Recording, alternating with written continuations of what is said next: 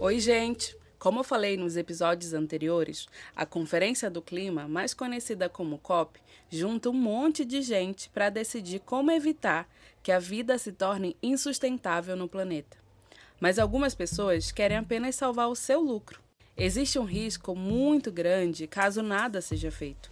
É o que afirmam os cientistas, povos originários de todo o mundo e vários ambientalistas. O problema é que nem todo mundo concorda em como resolver isso. Porque tem muita gente na COP que não quer abrir mão dos seus lucros exorbitantes. E muitas dessas pessoas estão influenciando a forma como os governantes tomam as decisões. Esse é o podcast Nós na COP. Eu sou Thais Silva e esse é o Nós na COP, um podcast feito por nós para nossa gente. Um especial desenvolvido com o apoio da DW Academy e projeto Saúde e Alegria, financiado pelo Ministério Federal das Relações Externas da Alemanha. Episódio 3: Transição justa e por que não podemos mais depender do petróleo. Bem, mas vamos dar um passo atrás. Se sabemos que o planeta está em risco, antes de decidir o que fazer, precisamos entender o que causa todo esse aumento da temperatura: os gases de efeito estufa.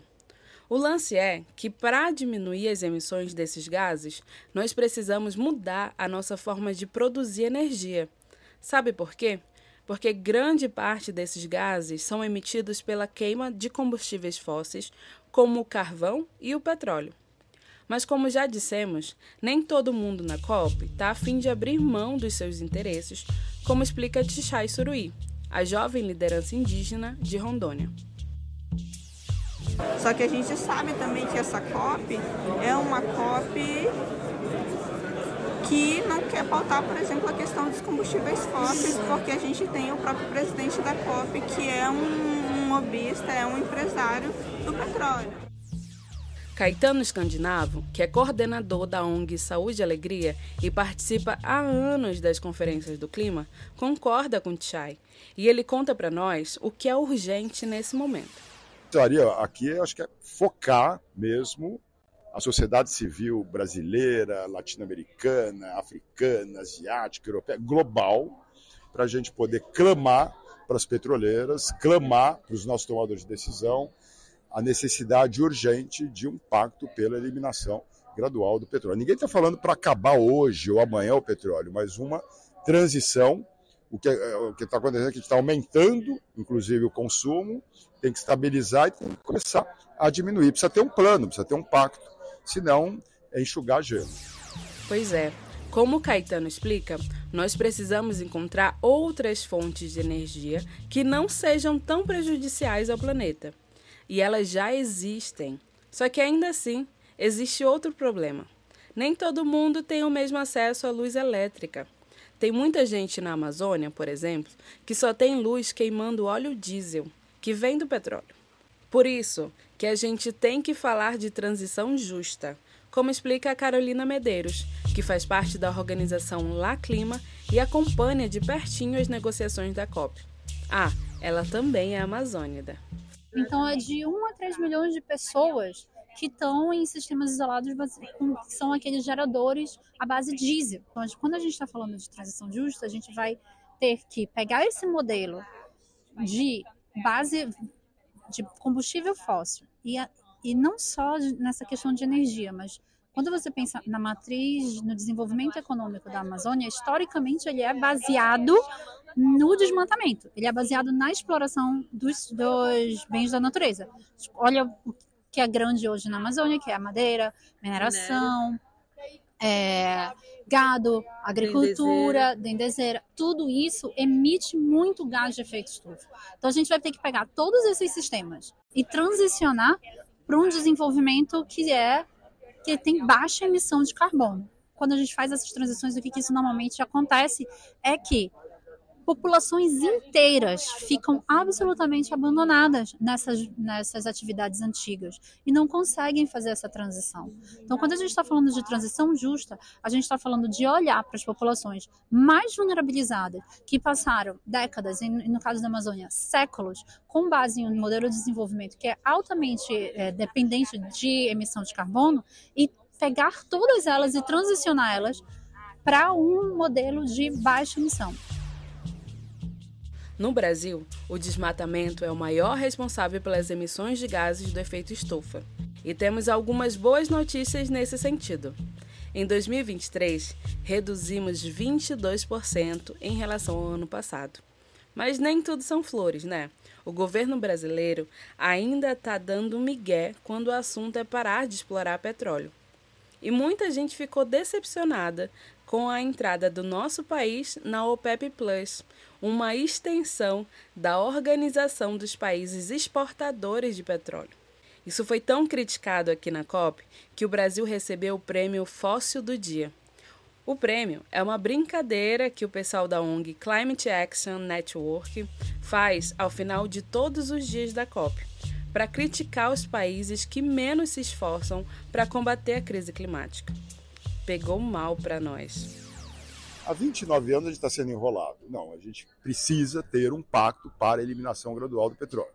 E aí também fazer isso com é, mecanismos de justiça. Então, os países mais ricos acelerar essa transição, os países com economia mediana ter um pouquinho mais de tempo, os países mais pobres ter uma margem de tempo maior. Né?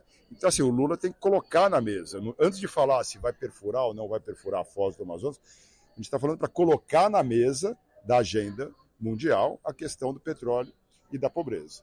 E, e se não, eu volto a falar, estamos aqui enxugando gelo. Né? Se você não resolve a questão do petróleo, não adianta ter desmatamento zero na Amazônia.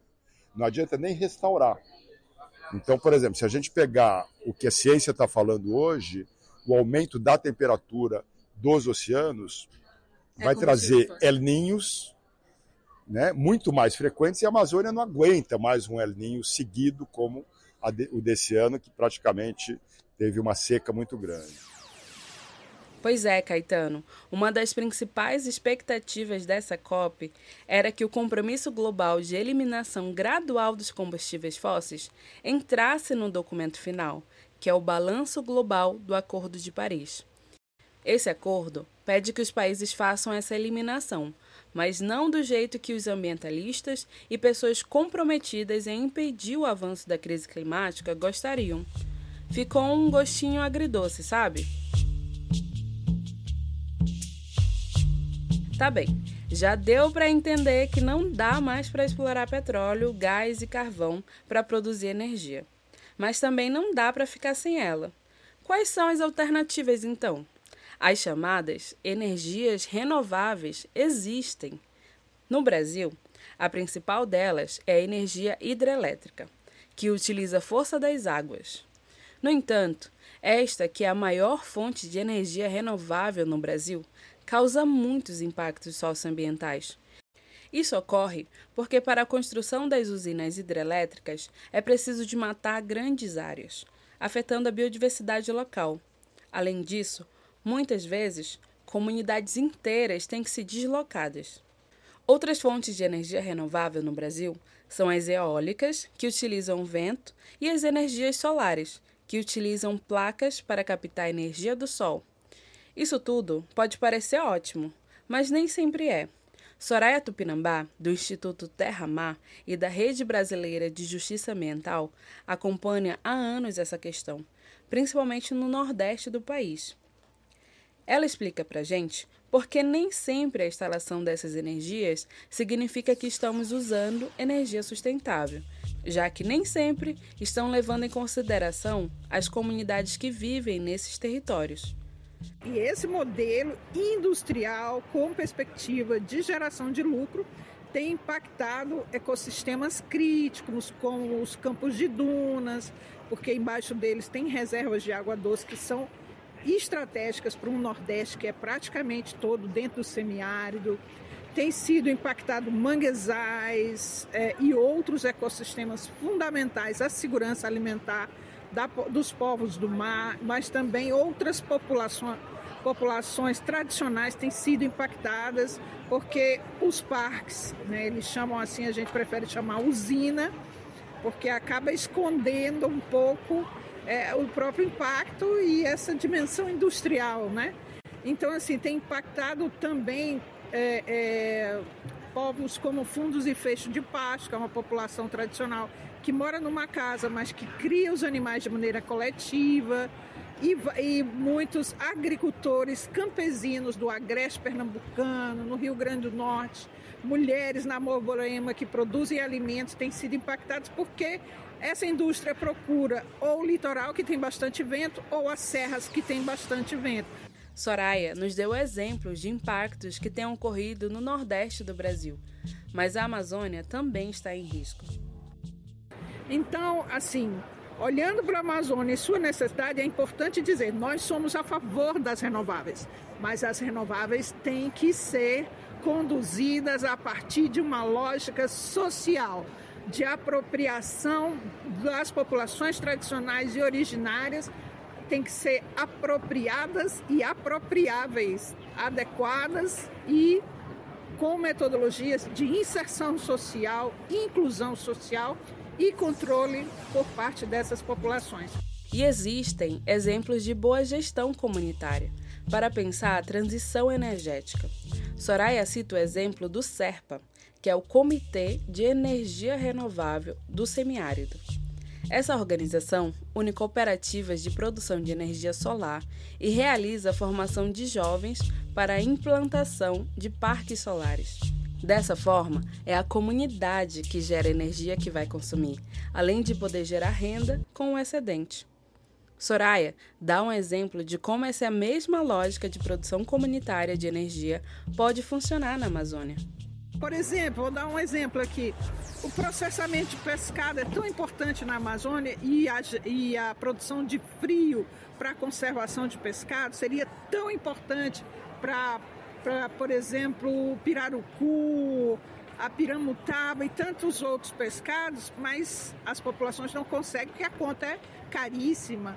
Mas poderia se gerar tanto para as residências como adicional para a geração de, de renda, a viabilização de negócios sustentáveis, como seria. Imagina o pescador as, a, ribeirinho não tendo que vender o seu pescado porque tem uma estrutura de frio, capaz de armazenar e não ter que vender imediatamente, porque ele vende porque o peixe é perecível ele não vai perder.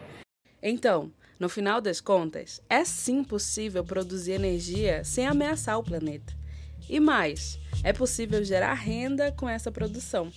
É por isso que a Tichay, o Caetano, a Carolina e a Soraya falam da importância de fazer uma transição, deixar de usar o petróleo e outros combustíveis que aquecem demais o planeta e usar as chamadas energias renováveis. Mas para isso acontecer, tem que haver autonomia das comunidades para produzir e consumir aquilo que geram, também é necessário que as pessoas que decidem o destino do planeta na COP considerem as diferenças do acesso a essa energia em cada lugar do mundo. É por isso que, além de fazer a transição, ela também tem que ser justa. Esse é o Nós na COP, um podcast de nós para os nossos. Nos vemos no próximo episódio. Direção: Luísa Silente e Matias Cop. Edição: Ângelo Madison Tupinambá e Raiba Niwa.